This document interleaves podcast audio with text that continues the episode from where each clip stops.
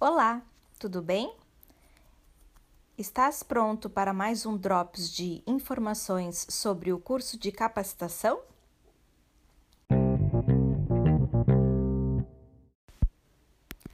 Meu nome é Vanessa Fialho e, junto com a minha colega Andréa Reginato, estamos trabalhando com vocês o curso de Organização e Planejamento de Aulas Remotas da Universidade Federal de Santa Maria. Sabes o que são drops? No jornalismo, são notícias ou vídeos curtos que se intercalam durante uma programação televisiva ou de rádio. Para nós, os drops de conteúdo funcionarão como alertas de alguns conteúdos que vemos circulando no nosso curso para além do material já disponibilizado. No Drops de hoje, vamos falar sobre os ambientes virtuais de aprendizagem. Esses ambientes virtuais simulam a nossa sala de aula presencial. Na nossa instituição, os mais usados são o Moodle e o Google Classroom.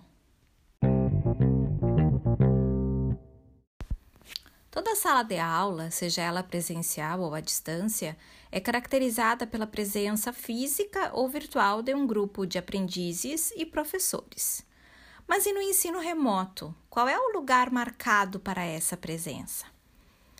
Pois existem os ambientes virtuais de aprendizagem, que são um local virtual que permite o acesso a um curso ou a uma disciplina e que também permite a interação entre os alunos envolvidos no processo de ensino e de aprendizagem.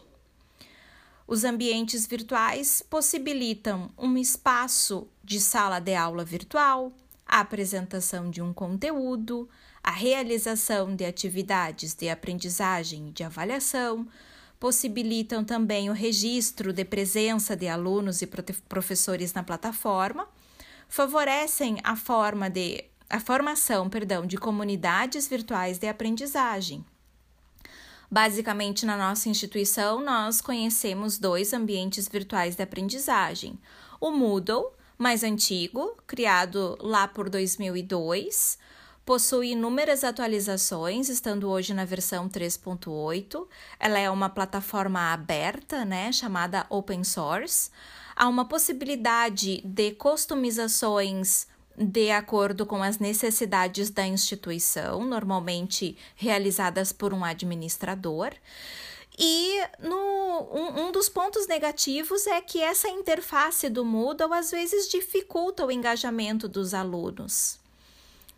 Temos também o Google Classroom, uma ferramenta um pouco mais atual. Ela é criada, ela foi criada em 2014 é um ambiente virtual simples, bastante intuitivo, responsivo, fácil de usar. Está integrado com o Gmail, com o Drive, com o Meet, com o calendário e todos os aplicativos da Google. Os professores podem criar turmas virtuais, inserir e excluir participantes, publicar tarefas e conteúdos sobre as disciplinas, aplicar provas e fazer gestão do desempenho dos alunos. É possível termos outros ambientes? Sim, redes sociais, Facebook, WhatsApp, como vocês mesmos já registraram em algumas das nossas conversas, né? Uh, outros ambientes como essas redes possibilitam o estabelecimento de vínculo com uma grande socialização, né? Mas nesses casos, o docente precisa pensar em estratégias que criem os espaços de aprendizagem que esses anteriormente citados já possuem, como o Google Classroom e o Moodle, né?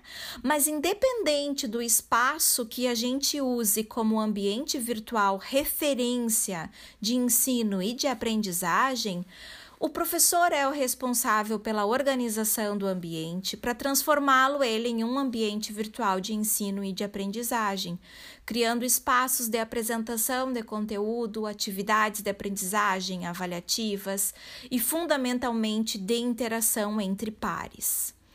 Mesmo com o Moodle e o Classroom, como vocês mesmos já comentaram que usavam o Moodle antes no ensino presencial apenas como um repositório, agora nós precisamos criar então uh, formas de movimentar esse ambiente para que ele seja habitado pelos nossos alunos e por nós mesmos nessas instâncias interativas.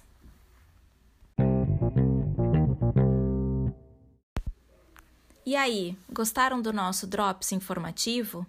Caso tenham mais interesse em discutir sobre esse tema, vamos conversar no Moodle.